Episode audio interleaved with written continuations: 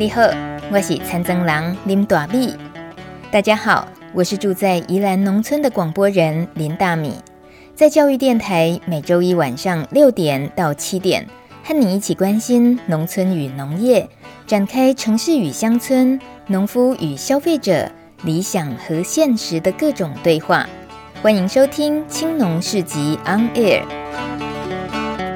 大家好，欢迎收听《青农市集 On Air》节目。强烈台风利奇马上周四八月八号父亲节这一天过境台湾东北部，幸好没有造成严重的农业灾情。在隔天，有许多县市因为平均风力达到停止上班上课的标准，所以发布放台风假。对多数上班族和学生而言，都是很乐见多了一天假期。但对于部分行业的工作者而言，台风假反而是更辛苦或甚至危险的工作日。例如军警、消防人员，还有像医护人员、交通运输的人员，还有啦，像大米这样做媒体的，不过我算是很轻松的了。还有其他二十四小时得待命的媒体工作者，真的辛苦了。另外像是维修人员和大多数的民生服务业人员等等，他们几乎没有台风假可以放。不过大家别忘了，还有农林渔牧业的工作者，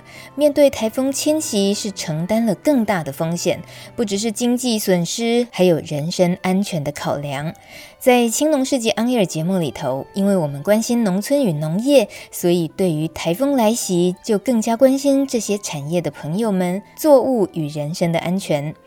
我们常常听到农民耕种的故事，在台湾各个角落照顾土地、生产作物。不过，节目做了这么久，有一种行业的主角却一直还没有机会邀请来上节目。而今天，竟然是因为利奇马强烈台风来袭，让大米有机会专访这位主角。他呢，是一位男士，今年三十五岁，身形壮硕，从事目前这个行业大概五年了。他的工作得到的战利品是各式各样很难抓住的生物，大家猜得到是哪一种行业吗？不卖关子了，马上跟我一起认识这位宜兰龟山岛人迁村后第一代渔民黄世阳先生。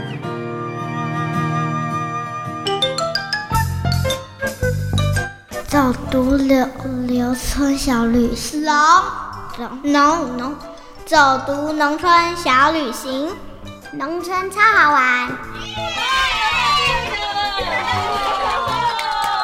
今天的节目主角是一位见过大风大浪的年轻人。虽然年纪才不过三十五岁而已，但是他经历过的风浪呢，已经数不清多少次了。因为他是一位渔民，宜兰龟山岛居民的后代，他每天都和爸爸一起去捕鱼。他就是黄世阳。而这个礼拜呢，台湾刚刚经历了中台转强台的利奇马台风，所以哦，如果不是因为台风要来而造成了渔民没办法出海的话，我们节目恐怕很难约访到世阳。所以直接开门见山的问，请问世阳，如果这一整年都没有台风的话，难道渔民真的全年无休吗？嗯、呃，对，我们大部分都是在台风天，然后来休息，然后除了就是我们的一些特别的节日，特别的节日像中秋啊、端午啊、清明这些特别的节日，或跟妈祖、呃、有有关的这种进香的活动，我们会休息这样子。呃，在冬天的话，其实因为东北季风的关系，然后只要海上浪大到十级的话，我们都会休息。所以其实我们好像有统计过，在也是都一一年都会休息在七八十天到一百天这样子。对对，如果风浪大的时候，就应该是评估状况不要出海，只是说。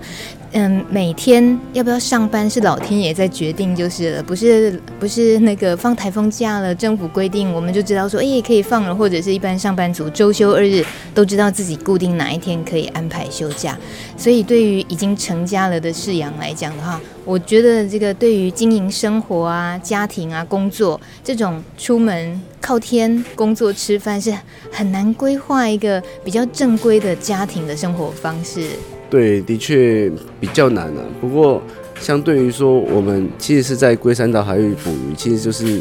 不像其他的船员都是要离开家乡要三四天到一个礼拜。然后我们因为是当天来回，所以就是我们晚上大概就是凌晨三四点出海，然后下午大概三四点回回港这样子。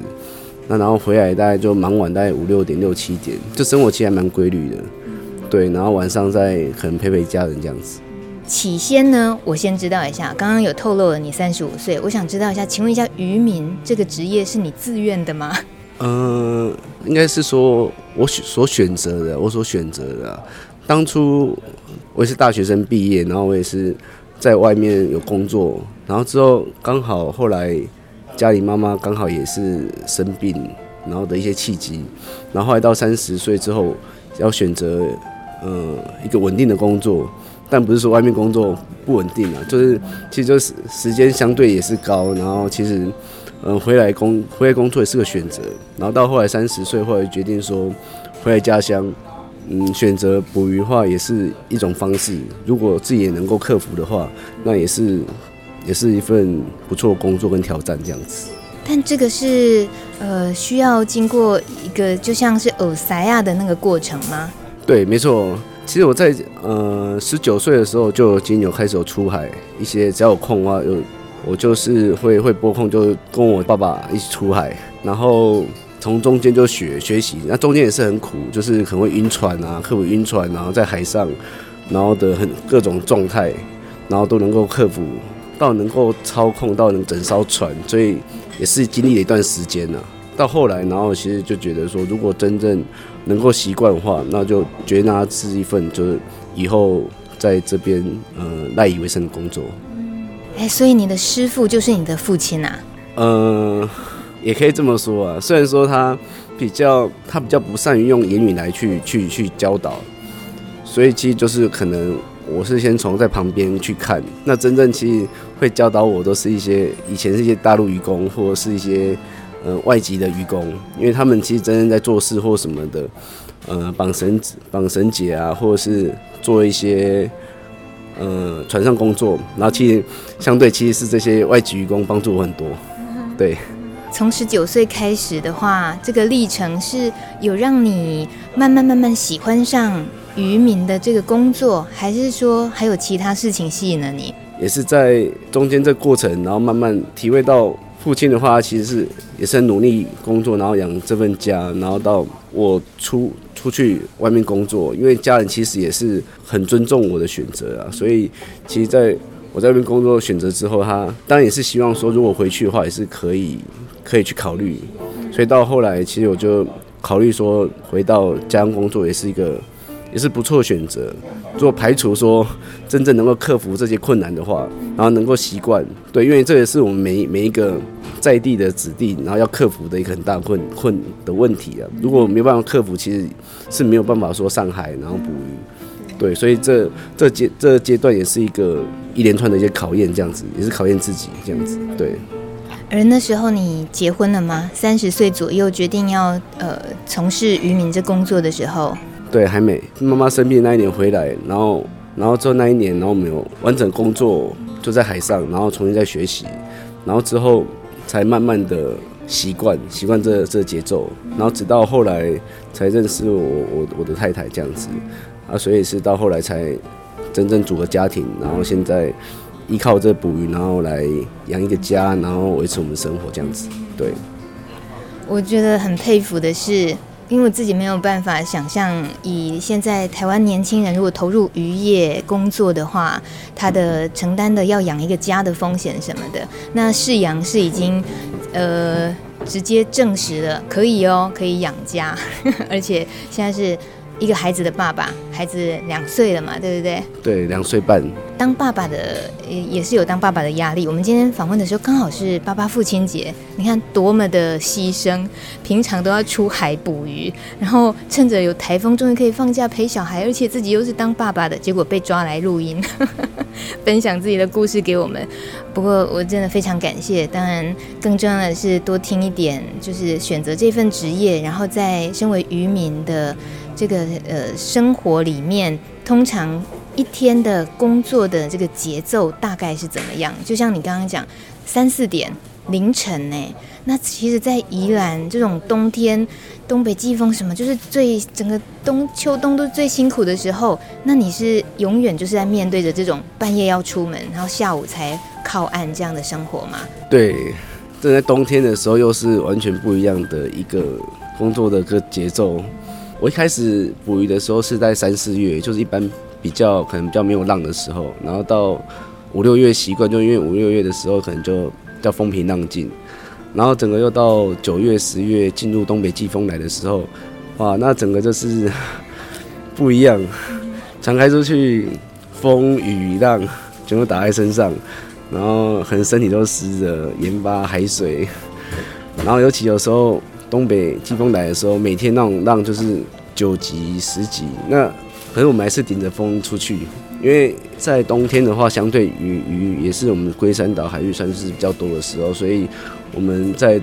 冬天的时候，我们都是会就顶着这种浪，然后出海捕鱼这样子，所以相对会比较辛苦。为什么会需要选择这个时间区段，都必须要在这个时候这样出海？你说三四点嘛？呃，我们的的渔港它三四点回来，就是因为我们会赶在说，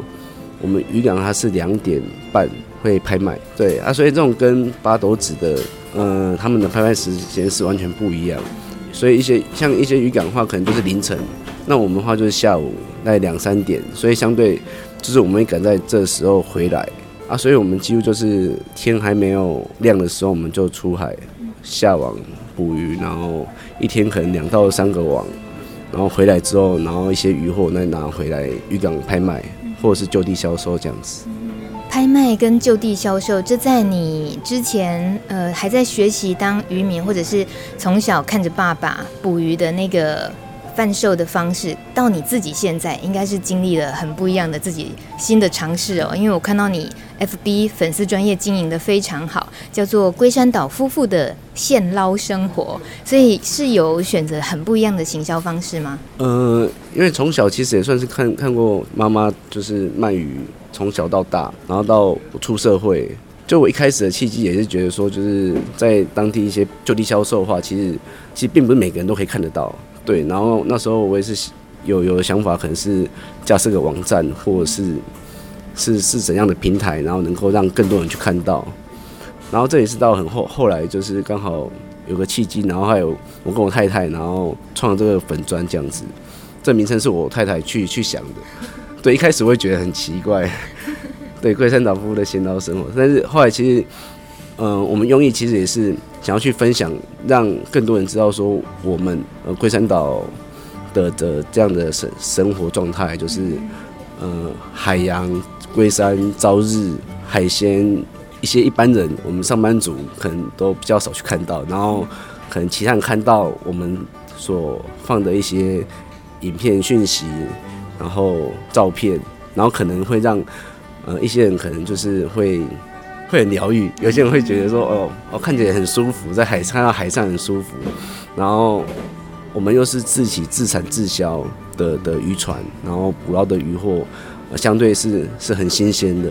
对，是很可以保证，所以呃也有这样让人更进一步亲近的去看到我们所捕捞的鱼，然后如果有需要的话，也可以来给我们订购。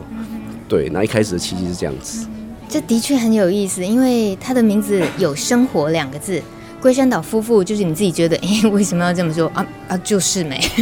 你们算是第三代嘛？龟山岛居民的第几代了？嗯，应该是很多代了，从我从祖父那那一辈就都都有在捕鱼这样子，到到现在，只是这中间也是经历了很很多种。改变在整个销售方式，还有捕鱼的方捕鱼的方式，也是有很大的改变。这些是不是也都会透过现在的这种数位平台的行销方式？就比如说 FB 的粉丝团，其实你分享的就像刚刚讲，是是生活，是一个渔民的生活。有时候带大家看看海，这个这种疗愈，然后一方面也跟你刚刚说的一些捕鱼方式，我觉得你自己对于呃海洋永续的议题也是都在关心着。这方面也透过你自己年轻世代的渔民，你也想做一点比较不一样的事，是吗？对，因为相对于呃老一辈人家，他们可能在经历一个五年或十年，他可能就面临到退休，然后现在就到我们这年轻的这这一辈的话，可能之后可能要二十年或三十年捕鱼的生活，甚至之后我们也考虑到，那以后那以后我们小孩子是不是能够看到这样的鱼？或者说以后有没有鱼可以抓，那其实是是我们必须要去考虑到的这个观点啊。所以，呃，在慢慢的，其实呃，我们也我们年轻一辈也会接受说，在整个捕捞方式，呃，可能现在是樱花虾季，然后可能就会去接受说，在樱花虾它可能在下蛋放卵，或者是在在生长，它是小就很蛮小尾的状态下。那我们中间可能休息一个半或两个半两个月这样子，然后去去禁禁渔，然后等到他们长大，然后我们再规定说他可以在去捕捞的时候再去做捕捞。其实这种方式的话，我们年轻的这一代他其实也是可以接受。那这个也会对我们的永续经营、永续的海洋会会有很大帮助。我想先请在地，就是饲养在地的小孩。所谓的在地是现在已经没住龟山岛，龟山岛的居民，呃，在几十年前嘛，已经被整个撤到了大溪社区这里，就是头城的大溪社区这边。以前叫做忍者新村，然后现在是已经真正升格为龟山里。嗯、呃，我们老一辈的人从龟山岛上，然后搬到对面的这忍者新村，是在一九七七年，在民国六十六年。啊，我是民民国七十二年出生，所以最近生长在大溪这个地方啊，所以其实老一辈在龟山岛生活也是从爸爸那一辈或是奶奶那一辈去去他们口述，然后跟我讲才了解慢慢他们那一段历史这样子。不管是龟山岛，它是一个可以驾着船过去，有时候是可以游龟山岛，有这样的旅游行程，或者是大溪渔港是以海鲜呃这这方面的渔获著名，就对于想来这边旅行的人都会知道哦，经典的是这样子登岛的旅行，或者是买渔获。可是在地的你在这里出生的小孩来讲，有哪些私房角落是你自己喜欢自己出生的这个大溪渔港这个社区的一些地方？渔港的话。因为其实我也是在现在目前在渔港这边生活的小孩子。那其实说真正私房的景点，其实除了呃蜜月湾，其实大部分也都在渔港去当做一个游乐场。然后，然后因为小时候其实在八岁就在渔港去帮忙，然后去帮忙挑虾子，然后可能就在那时候玩一些螃蟹啊，然后一些奇奇怪怪的鱼，然后去了解，然后去研究，然后去看，然后。嗯，所以其实，在整个渔港的各个地方，一些码头，然后去看一些船啊，就当做一个游乐场，大概是这样子，比较比较少说到其他地方。最近有看到有人会形容他小时候就一回家，书包放着就跳进海里，然后去准备妈妈餐桌上需要的晚餐。你们也会这样吗？其实大部分很多是这样，没有错，可是我好像算是相反的。我小时候好像就是，就爸爸妈妈都会每年会算命，然后就算到说我每年都是忌忌水，就是不能碰水。所以其实像那种海边海滩，其实我也是很少去去玩。然后真的是到可能国小、国中、高中的话，我才去游泳池去自己去玩玩水，去学游泳这样子。对，所以其实反而跟别人的历程不太一样。可是你最后还是当渔民了。对，这可能冥冥中都注定好。很可能，其实小时候会觉得自己长大以后跟渔民是不会有关系的，对不对？小时候期待原本对于自己未来的想象有过是什么吗？因为从小也是慢慢读书，国中、高中，然后大学，然后去去读，然后出社会，呃，可能也是找份工作，所以一开始的话，可能也没有说哦，以后就是当 当渔夫。但出社会是有去做一些工作，然后就刚好都有一些契机啊。除了我妈妈就是那时候。刚好在零八年那时候眼睛中风，然后就很多事情，然后一连串慢慢发生，然后刚好她也想要我回去，所以那一年就是我凌晨在三四点就跟我爸爸是出海，然后就是一方面是习惯整个出海模式，然后学习捕鱼，然后各个各个位置的一个练习学习，然后回来的时候背一个包包，然后就我妈妈就在家里休息，然后我就是在那边就在现场就地卖鱼。这也是一个很特别的经验，就在那一年是学习很多，这一过程也是让我呃有很多的一些启发跟想法。启发了什么？因为就是虽然卖鱼可能就是我们自己捕的鱼，然后拿回来卖，可能就是就是这样模式，但但其实我以前呃可能在台北是可能卖房子。我以前在台北是信义房屋，然后后来是在台中有做补习班，或者是相对也是一些销售业务的一些模式或者什么，也是希望说，像我们所捕捞的这些渔获都是非常新鲜，那其实很多地方其实不见得都可以吃得到。在我们在卖鱼的过程中，我会觉得说，呃，这么好的东西，其实真的应该是可以让更多人去知道、去分享。特别是说，我们台湾拥有这样的资源，很多人更应该要好好去、去、去知道，然后去吃。啊，但很多人其实就是不了解，而而让这些鱼就可能就是，如果你没有当下没有去去买，或是呃销售完之后，它可能隔天就会坏掉了。那其实都是会造成非常多的浪费。啊，所以其实就是。嗯、呃，在这个过程中也是慢慢的去去学习每种鱼，然后它的怎么去处理啊、保冰啊，就是一些方式，跟一些鱼怎么去料理。那一年我也尝试很多，所以也很是，就是那一年其实是蛮有趣的，对，很有趣的一的一年。哇，就是卖鱼的同时，很多时候大概消费者会跟我一样，就说：“哎、啊，那可是这个怎么煮？”老板，然后老板因为自己有经验了，玩出一些心得就可以分享，对不对？对对对对对，就是教教一些客人，然后怎么去料理啊，什么什么就一直讲，然后哎，客人知道回来之后，他他也知道，然后我们用最快速的方法，让客人用最简单的方式去料理一些简单的鱼、虾、蟹。客人当下就是会回馈嘛，就就回来继续跟我们买，那其实就是就是很好这种互动一直在这样子。所以我们可以告诉大家，如果正在听节目的话，有机会到宜兰的大溪渔港来一个小旅行的时候，其实这边很有可能有可能可以遇到世阳这个龟山岛夫妇，因为你们在大溪渔港有摊位，告诉我们大家在大溪渔港这里，然后买海鲜好了，或者是来这边逛，可以有什么推荐的方式？可能应该要第一个就是掌握它的时间点了，可能在十二点以后，然后到一两点，然后船会慢慢陆续陆陆续续进来，就会有一些船，然后它会，嗯、呃，会在展场上，就是周围在卖场上，然后销售，然后另外的话就会在他们摊位上去卖他们的鱼，然后他们的虾子，对，然后还有螃蟹，然后根据每一年每就每年它的时节。可能现在有的是甜虾，然后之后有一些是胭脂虾，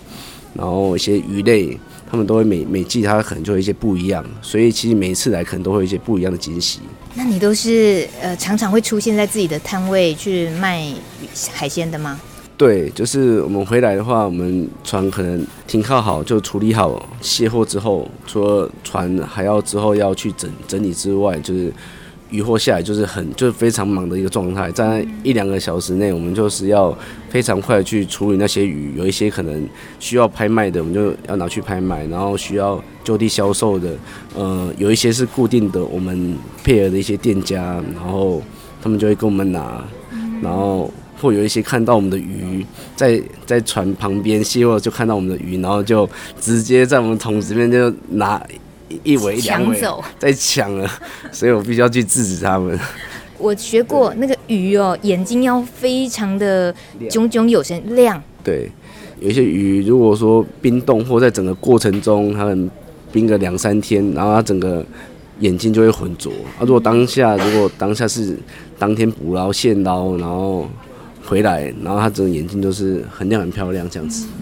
好，那既然是渔夫本人了，渔夫本人直接不藏私的教我们一下好了，买现捞渔货可以注意的一些美感，可以买绝对保证买到最棒的新鲜渔货的方法有什么？呃，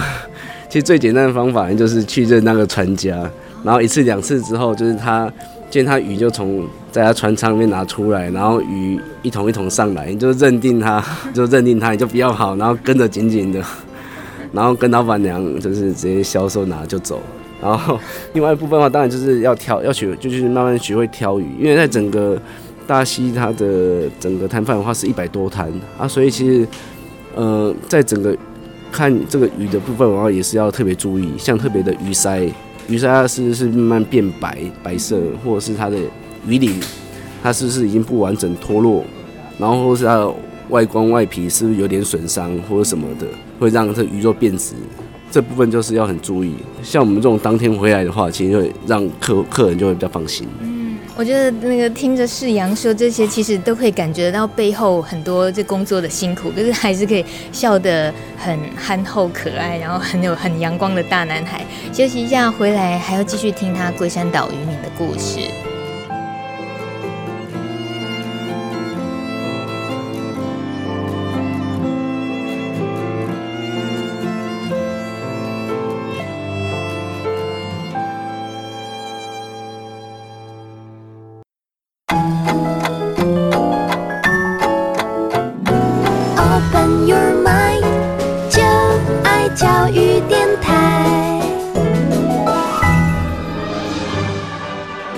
在收听的是青农市集 On Air 节目，我是大米。最近台湾这几天呢，因为强烈台风正在经过台湾，所以呢，我们趁机会可以访问到因为台风来而不能上班的渔民。今天这位渔民才三十五岁，从事渔业五年左右，但是呢，他其实从小就是跟着渔夫家庭长大。我这样讲好像不对，因为他就是龟山岛的居民的后代，爸爸就是渔夫。我们小时候会读书的，就说天这么黑，风这么大，爸爸捕鱼去，为什么还不回家？我想要请问今天的主角黄世阳先生，你小时候读过这一句课本的内容吗？有，有，对。那时候心里的感触是什么？对我来说，好像就是好像理所当然的感觉。可是你现在自己又当爸爸了，变成你的小孩，很可能也会觉得要面对这件事情，那个心情会不会有点矛盾？呃，现在时空环境跟呃那时候又又差很多，跟我爸爸那时候又差很多。因为像我爸那那那年代，其实是很很辛苦。呃，我记得他还有去我们讲去大溪，然后有去抓，或者是就是钓鱼台这个地方，然后去去抓过，然后是到淡水，然后去抓一些剑虾。所以有时候就是两三天才回来一次。那有时候我常常看到他的背影，可能就是一些呃在补网子啊，他可能在二楼，然后在在补网子，然后的的背影这样子。啊，所以其实可能就是习惯，然后因为爸爸他他比较不善于去言语去表达，所以相对比较木木讷这样子。那，所以其实小时候在整跟爸爸接触的过程中，他是经历是比较少，是比较少。到现在的话，就是这状态就比较不一样。现在的话的这个作息上就是比较规律，可能就回家就是会陪陪小孩子，这部分就会比较没有像我的感触那么深这样子。对，你跟父亲的距离，不管是小时候是身体的距离，他出海，然后你一个小孩那种很少能够跟爸爸心的距离也比较远。而现在你跟你的孩子，听你这么说，其实你是每天都可以回到家的，而且还可以陪伴他的。所以那种心跟身体的距离已经都完全不一样了，所以听起来是心有一点点酸酸的，因为毕竟这是也很可能是很多渔夫家庭的这么一两代、两三代以来的写照。今天可以跟世阳聊天，其实有一个很特别的缘分，因为他是宜兰县头城镇大溪的渔居民，可是其实也就是在呃几十年前龟山岛撤离居民之后，移居到大溪的他们的后代的子民，所以现在的世扬每天半夜都还跟爸爸一起出海捕鱼，一直到下午回到大溪渔港。然后卖现捞的这些新鲜的海鲜，所以呢，这样子的生活对于世阳现在回想起来，身为龟山岛居民的后代啊，你你毕竟还是看到了，或者说听到很多爸爸妈妈或以前阿公阿妈会聊到的一些那里那里的生活。就你印象所及，现在你每天也都在整个龟山岛海域这里捕鱼，对那个。呃，有有哪些事情是让你印象很深刻，然后也常常会怀念的事情吗？嗯、呃，较深刻的话，可能就是我奶奶。我奶奶现在已经过世，她到九十五岁过世。她也常常跟我讲一些海，就是以前在龟山岛上的故事这样子。那时候讲到说，我们在以前我们在龟山岛上的家都是用那种骷髅石，然后上面搭茅草，然后的那种房子。可能台风天，就是可能六七月、七八月这种台风天，或者是东北季风来的时候，那浪都会特别大。当时候其实没有防波堤，然后让大道就整个把家里的那种石头啊，整个都打掉。因为如此，让我一个就是我奶奶的大女儿，就是算是我大姑姑，就是因为这样而过世。呃，因为这样，然后我们在龟山岛上好像搬了两三次家，所以其实。这也是让我很深刻，就是说，其实，在当时候的环境都是很很艰苦艰困，特别是在那时候，然后要去捕鱼，然后的那种状态下，都是我们很难去想象到的这样子。对，这是苦的部分。那甜蜜的事情有吗？我我可以厘清一个传说吗？听说龟山岛的小孩只能够跟其他的小孩。这个算是抱怨的一件事情，是说我们家没有什么东西吃，都只能吃龙虾。哎，对对对，这我知道。这个、那时候我我叔叔或者我爸爸辈他他有讲过，因为那时候其实因为物资民生其实都是很缺乏，像米是很缺乏，然后龟山岛龙虾很多，然后他们那时候拿龙虾去跟去跟人家换米，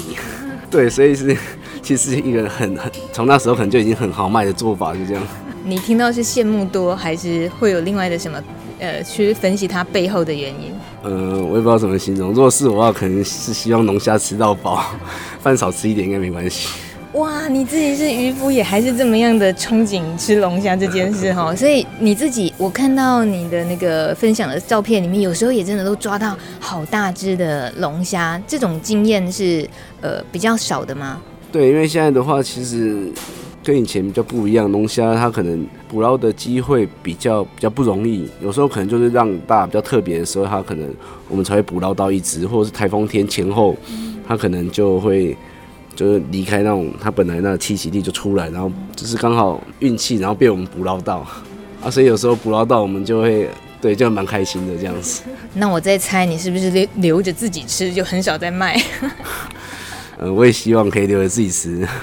对，不过那龙虾的话，其实就是相对的话，龙虾相对少，呃，它的金额就是呃也相对高，所以我们都会把就是去做销售，对收入也比较帮助这样子。我算是问了一个很白目的问题，怎么可能会有一个以靠捕鱼为生的农夫，自己好不容易抓到可以卖好价格的龙虾，然后是自己吃而不拿去卖。我们大家如果透过脸书专业看到他们的龟山岛夫妇的鲜捞生活，很捞啊！他呢每一次的 po 文哦，有时候是看着大海啦，有时候是抓着一只好大只的新鲜渔获。那总之 po 文最后面都会附注两行字，就是。现捞海鲜皆来自纯净的龟山岛海域，还有一句话是“自有渔船产地直送”，就是世阳跟他爸爸他们是自己有渔船的，而且这个是产地直送的，所以这是他们提出来的，对消费者很有吸引力的，呃，这样子的行销的方式。所以，呃，像是特别可以强调纯净的龟山岛海域这个部分，可以再跟我们多说明一下吗？对，因为现在的话。我知道在基隆或者是其他海域的话，就是要捕捞到渔获海鲜，然后它可能就是要开船，还要两三天，就是开两三天，然后之后才会到港。那其实我们在这个龟山岛海域的话，其实是只要一天的时间，相对也是很新鲜。然后在整个龟山岛海域的话，其实它也是特别的这个一个火山地形啊，所以它其实在当地有很丰富的这个虾类。渔获因为有一些浮游物，所以相对这些鱼啊，然后相对会聚集很多啊，所以刚好也是刚好在这个黑潮跟青潮所每年所交汇的这个地方，它都有一些蛮丰富的鱼类资源，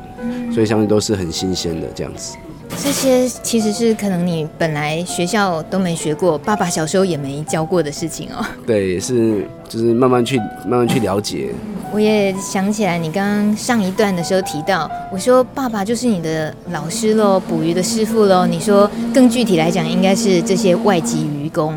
那我们也可以聊一聊吗？其实以你们家自己拥有船的这样的身份来讲，应该就是你们就是老板嘛哦。然后所以你们常年下来，从爸爸然后到你现在，是不是一定以你们的需求来讲，就是都有很大部分是要。人人力的部分是依靠外籍员工，那这大部分是一个什么样的合作的关系？呃，这其实也是从以前到现在，其实也是一种捕鱼的一个转变啊。因为从好像是在我读书的那一阵子之后，好像就从呃可以进大陆渔工，然后后来开始印尼籍的渔工，因为他们在当地的话也是呃捕鱼，然后或者是从事海上的工作。后来就是到我们台湾来工作的时候，其实也是慢慢的就是他也是成成为我们就是工作蛮重要的一部分。嗯，像以前的话的那个时候，我们是说叫就叫海咖，就是说当地如说龟山岛他们没有没有船的人，然后他会去去再去帮呃有船的，就是船长他们去去工作，就就当人家的海咖这样子，然后依照然后比例，然后来来分这个薪水。我们讲这个混海咖混啊，然后现在的话，因为使用环境也蛮不同，然后就是想要就抓鱼有意愿的人也越来越少，所以这部分的外籍渔工对我们现在也是蛮重要的一部分。对，说真的，还有一个现实的问题是成本呢，是不是也落差很大？对，如果是本地，就是我们算是我们在地啊的人当嗨咖的话，他分嗨咖或者是的钱是比较多的。然后像外籍渔工的话，他们他们也是依规定来发，就是每个月给他们薪资，这相对会比较少。不过他们的话，因为给外籍渔工，他们现在福利越来越多的关系，其实他们薪资也是相对蛮丰富的。对他来说，像我们。呃，每一个渔工的话就要支付两万五，然后包括加一些劳健保，有的每一个人都要到三万块，对，然后再加给他们吃或什么，就将近快三万到三万的成本。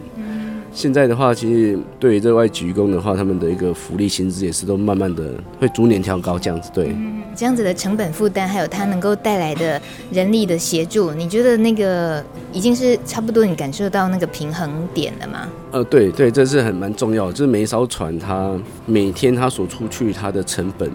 然后扣掉这些外籍工，然后每天的这个油油钱固定就是那些。就可能八千到一万，或一万，有些船还需要一万多。那我们一天出去如果不够这些成本的话，我们就几乎是赔钱。对，所以我们也是就是努力，就是努力去去去去捕捞，然后靠天吃饭这样子。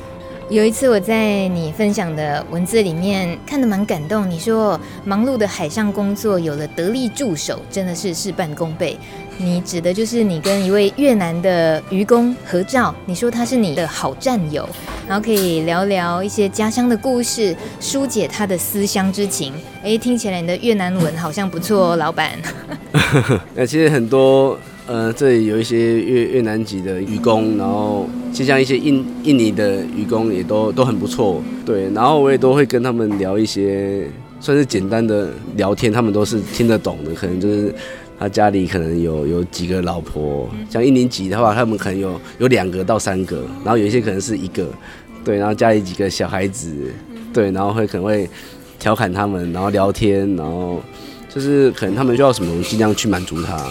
这样子。毕竟离乡背景，在外面讨生活那种不容易，你大概也可以感受到哦。对啊，真的是非常不容易，因为像我们以前的船算是较小一点的木头船，然后以前就是比较老旧，然后又漏水，然后渔工从他们曾从印尼、印尼、菲律宾，然后来到台湾，然后住到我们的船屋，对，都是很不容易，所以有时候他们的床可能。很不舒服啊，哪里漏水，或者是要换床单啊，还是要什么，就是都是蛮困、蛮蛮蛮艰困、蛮困苦的啊。所以现到现在，我们可能换船比较比较大一点，让他们比较舒适，也是尽量让他在生活上就是尽量让他们舒服啦。毕竟他们从那么远地方来到台湾来，都很不容易。以你的年纪有三十五岁，然后能够。是这样子的职场生活，你的同年龄层里面，你哪可以跟人去那个海山打开杠林壁路？你要是跟你以前大学同学什么的聊天，会不会觉得哇，有有感觉到好像在不同世界？会不会？对对，应该是可能在平行时空，对，活在不同世界里。同学们的眼里，他们会怎么样形容你的生活？对他们而言，同学是在各个不同领域的部分的的公司去去去工作。对于说，有时候在海上，他觉得我们在海上，他可能是觉得是很很浪漫的这种状态去看，有时候就可能就是看的角度不同。然后我们羡慕他们在冷气房那边吹冷气，然后他们可能羡慕我们在海上，然后船开着啊，没有什么压力。然后殊不知，等一下可能狂风暴雨就要来了，就是要面临这种大浪啊，狂风暴雨，然后。要要起网，然后整个海面上就是波涛汹涌。讲着狂风暴雨，还是可以笑笑的讲，这大概真的是叫做见过大风大浪了。哎，我说真的哦，你其实毕竟投入这个全职渔民，大概就五年左右的时间。那如果说像这样天后的考验，或者有时候当然行销方面等等的一些工作上，难免还是会有挫折什么的，会让你有重新思考这份职业的情况吗？嗯，倒是还好，因为就是说，毕竟这一块是和我们生长的海域，然后是我们赖以为生的海域之外，也是我们从小到大的海域。我是觉得除了养家糊口，然后让家人吃得饱之外，我们希望算更珍惜这片海域啊。所以其实，在整个对一些保护海洋的部分的话，我是觉得说应该又再增加一点，增添一些我们该做的责任跟使命感。我就觉得说，除了说我们每天捕鱼，呃，有时候鱼多，有时候鱼少，呃，相对海洋已经是这种全球性的这种污染。鱼类资源越来越少的状况之下，是想说我们可以做点什么，会对我们这一代，或我们下一代，或以后还可以看到鱼，还可以看到小孩子可以看到虾子。对，因为可能我们在我们这一代，可能它就不见了。你已经有这么迫切的感觉到这个危机，为什么？因为像一些鱼种的话，我也是在觉得说它可能会慢慢消失中，或者依照我们有时候如果没有好好去去保护它，它可能就不见了。我在一开始捕鱼的时候，其实我有捕捞到海龟。像我们龟山岛的人，其实都会很，其实都是很尊重海龟，我们几乎都把它放走。那时候我把这海龟把它拍下来，把它拍下来，因为他觉得好漂亮啊，好特别。因为我想说这是什么什么龟，那时候我也不了解。啊，那时候我一个台中的朋友也跟我说这是哎蓝溪龟，蓝是橄榄树的蓝。哎，蓝溪龟是什么东西？真的有这种东西吗？因为我们之前常听到不是绿溪龟。什么格龟啊？然后后来我才知道，冲绳在我们东边的冲绳有赤溪龟，红色的红就赤溪龟。我也真正有到冲绳的那个水族馆去看，真的很漂亮。但我们知道小琉球有绿溪龟啊，然后我们这边的地方这边叫蓝蓝溪龟，橄榄树的蓝，然后呈现一个它的壳很漂亮，有点绿黑色，然后呈现心形橄榄树的感觉，因为我觉得很漂亮，而且它真是代表我们的，算是我们东海岸的这种。海龟，我真的觉得是很很特别。后来之后就看就比较少真正捕捞到，然后之后随随即而来的，我看到新闻上就是一些报道渔网一些算是那种人家有些棒连啊，然后或是一些垃圾袋，它可能会误吃一些垃圾袋。我们知道海龟它喜欢吃水母，在水中可能垃圾袋就像水母一样，然后就吃下去。然后我们也常常看到一些报道在沙滩上，可能海龟就就可能。呃，命危甚至已经死亡，然后在沙滩上，然后我们看看到它胃里面都是一些塑胶袋。那我们知道说，像海龟，它可能它已经在逐渐消失，或甚至它灭亡了，我们都不知道。所以，其实，在我们知道这状况之下，其实我也觉得说，我们有一些责任，说我们要去做一点什么这样子。这个做一点什么？从渔夫的角度，现尤其是你是龟山岛居民，然后又以龟山岛海域捕鱼为生。所以你来说，能够操作的、能够具体实践的，还能跟我们多聊一下吗？这部分话可能不容易做。像举例来说，我们可能是我们一艘船，然后我们在整个捕捞过程中，然后有一些塑胶袋，然后有一些瓶瓶罐罐的，我们想象不到的，然后可能杯子，说是说杯子啊、吸管啊，然后有时候当然也会有一些网子，我们把它捕捞起来。它可能一天下来可能就是大概半桶，那是我我这艘船所捕捞到的。那我们的整个渔港，它的船只它可能有一两百艘，可能一百二十几艘。如果说可以集很多人的力量，然后去做，它的力量会更大。但知道说它并不是我们想象的那么简单，困难是在观念。因为外籍渔工他们只是负责去把一些鱼类归类好啊，把脏东西一些分类掉，他根本不想要去理那种垃圾袋。其实光跟他们沟通就要沟通三四个月，然后每每天过程中，呃，他只要捕捞起来，我们就是要把它很带回台湾，就带回陆地上，其实会有很大影响。因为其实我像我去，我有去潜水过，其实我们知道说，其实海域有一些其实真的是被污染，然后海底下都是可能会有一些垃圾瓶瓶罐罐，然后去跟人家一起潜水，然后花了一两千块，然后下去，人家会想为什么想说我我。把两两三个矿矿泉水瓶瓶罐罐把它捡回来做什么？他说，但我们就是就知道说它是受污染的，然后我们只是付出我们的一点的力量。但我是希望说可以结合更多人的力量，可能就先从我们自己的渔港，或者我的周周遭朋友。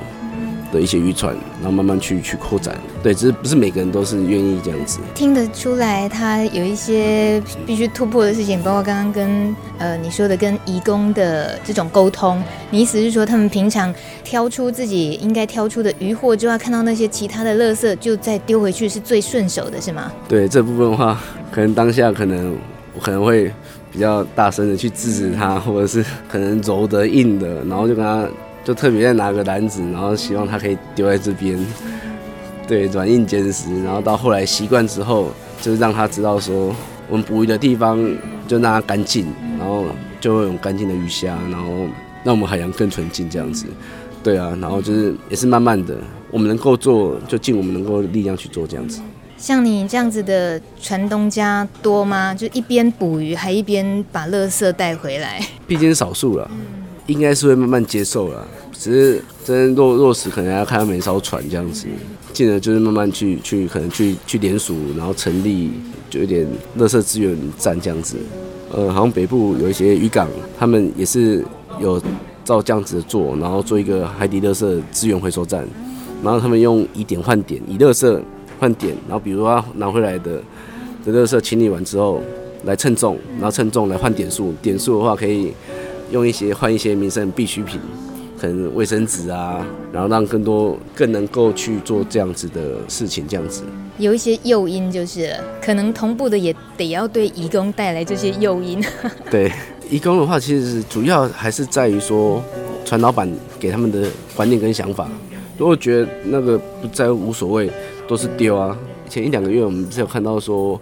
呃，一些船船老板他将废弃的采用机油，因为引擎的话，我们每四个月换一次机油，啊，每一次的话将近六七桶，六七桶的的机油要要换，就是好的油把它换进去，然后废弃的油。然后必须要拿去回收，但有一些地方它并没有回收的地方，然后就碰到这种很没有良心的船老板，他就把它丢到海上。那海上的话，污染那整个海域。如果你没有在这边地方捕鱼还好，那如果在这边捕鱼的地方的船东，他不就衰到了？他就，然后更不用讲到说，我们讲到这个海域，它所影响到的生物，就可能是是可能会完蛋的。所以其实就是这些也是牵涉到很很多层面，需要我们能够去做的。最近有一个渔村是热门话题，就是台湾东北角的卯澳渔村。嗯、这个地方你听过吗？去过吗？呃，我知道，相对比较小的港，对，然后船只也比较小一点。他们因为最近有可能会变成游艇港，所以造成很大争议。那有一位支持要保留渔村的中研院的生物多样性研究中心陈昭伦研究员，他就说，卯澳是非常难得的渔业资源保护区，其实现在看起来已经有不错的成果了。如果你把它盖成游艇港，实在是很可惜。而且这个渔村居民，他们长期都是在适应海海岸的这种生态，也保留了自己珍贵的渔村的生活文化，这样子能够形成一个产业，形成生态和文化之间可以协调好的话，好好的把渔村保留下来。所以如果说去进行一些不当的开发，那根本就是一种本末倒置。我们看到了像卯澳渔村遇到了这样子的。状况就会去想，哇，那要是像大溪渔港，像我们今天能够有机会认识一个年轻的渔民，他也在渔村生活。我们听到世阳的成长背景，从爸爸捕鱼，然后自己也跟着捕鱼，到现在。这些生活就是实实在在的，也是一个在替整个台湾人维系一个很美丽的海岸角落真实生活的人们，所以应该都要很认真的去看待跟尊重。所以刚刚能够像听到世阳提到未来自己对于自己的家乡这个渔村能够做的事情，呃，具体的举了一个例子，比如说像海洋的这种垃圾资源回收的事情，但我相信其实世阳还会有很多想做的。事，应该说也有这个机会，刚好算是在地人。然后我们呃看到一些除了捕鱼，然后除了每天所所赖以为生的工作之外，可能我们还可以做一些些事情，然后让这些海洋的价值去拓展出来，或是就有一些分享。像整个龟山岛海域都有一些特别的一些生物，需要人家去去看，用不一样的角度去看。以后认识龟山岛就不会只是搭了一个。呃，小船，然后绕一圈，或者是登岛看看风景而已，可以了解的更深入。这样对，因为像整个龟山岛海域的话，其实它还有像别人所不知道一些像长尾鲨，然后像樱花虾，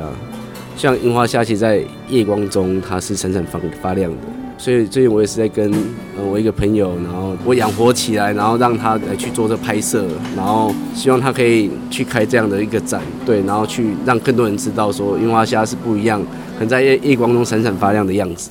那长尾鲨其实长尾鲨是一种鲨鱼，它的尾巴最长可能会比它的身体还要大一倍到两倍。那长尾鲨它比较有名的地方是在菲律宾。那像长尾鲨的话，其实就是平常在一两百米以下，然后在每个时间点它会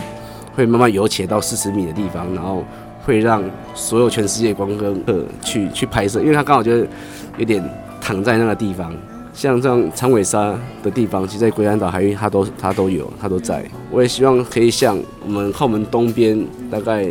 十几二二三十海里，呃，就可以看到冲绳。他他们就这种水族馆，然后让很多全世界的的游客都知道说他们有很那么漂亮的生物，那让更多人去看，而不是只有单纯说去去借由捕捞他们，就只是呃当做我们的饮食。那其实它也是可以有不一样的价值。谢谢志阳，原来脑筋动个不停。原来渔民在海上的时候，除了自己就是一个会吐的 渔民，竟然会晕船。然后大风大浪都见过，但脑筋也是，呃，不是在放空。我曾经听过一个朋友，他说他觉得渔民好孤单，一定心里都很寂寞，因为面对着茫茫的大海的时候，他们有那么多时间是面对着茫茫大海。我现在知道，应该是养不是，因为是养脑子里面一直在动，是吗？还是说你寂寞的时候也很多？嗯。都有吐的时间也是很多。等下你到现在都还是会吐吗？不会，现在比较不会了。一开始在三到六个月，一开始都是必经的过程。身为一个渔民，然后工作的时候会晕吐，会被笑吗？笑是笑是不会。呃，有些人是天生就是讨海人的这个料，就是他们就是完全出海了，不管大风大浪或者是一般的正常作业，他都不会晕。然后真的让人家敬佩的都是那种一边吐一边工作的人，真的值得让人家鼓励。那那时候就是 可能在捡捡虾或者在下网，那我们还是很晕，很想吐。刚吃完早餐、午餐或一些东西，可能就往外面就吐，然后再继续工作，这种的更令人敬佩。我知道我该从什么角度欣赏这位年轻的渔民朋友了。谢谢世阳今天跟我们聊这么多，谢谢。谢谢。大家记得哦，想要 follow 黄世阳先生跟他太太的捕鱼生活的话，你 FB 粉丝专业可以搜寻龟山岛夫妇的现捞生活。谢谢大家的收听，网络上搜寻“迷你之音”可以听到更多农村的故事哦。下礼拜一晚上六点空中见，拜拜。